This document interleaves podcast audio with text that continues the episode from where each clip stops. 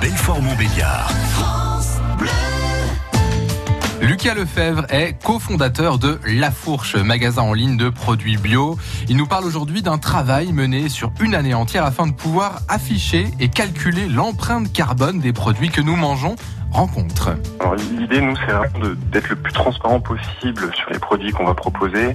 On fait une vraie sélection euh, des producteurs les plus engagés, à la fois sur des aspects santé, sur des aspects environnementaux, sur des aspects sociaux. Et, euh, dans cette logique de transparence et de proposer les meilleurs produits, les meilleurs producteurs, on veut aussi donner les informations pertinentes euh, à nos adhérents.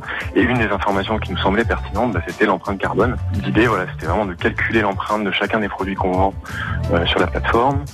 Euh, et c'est un calcul qu'on a fait avec Etiquetable, qui est notre partenaire sur ce sujet, qui est spécialisé sur ces thématiques. On est parti de bases de données qui sont euh, rendues publiques par l'État, donc par l'ADEME, hein, qui est l'agence française de, l'énergie.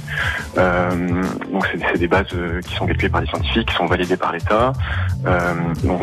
pour calculer l'empreinte d'un produit, on va prendre en compte tout, toute l'énergie qui est consommée, tout le carbone qui est rejeté pour produire les matières premières. Imaginons on calcule l'impact carbone d'une tomate, euh, on, va dire un, produit qui est un petit peu transformé, on va prendre une sauce tomate, qui est composée euh, à 80% euh, de tomates et 20%, on va, simplifier, un deuxième ingrédient, on va dire des oignons. On va, regarder l'impact carbone de la production de la tomate, ça c'est des données qui sont publiques, et ça prend en compte bah, les camions qui vont aller amener de l'engrais au champ, donc il y a vraiment tout qui est pris en compte.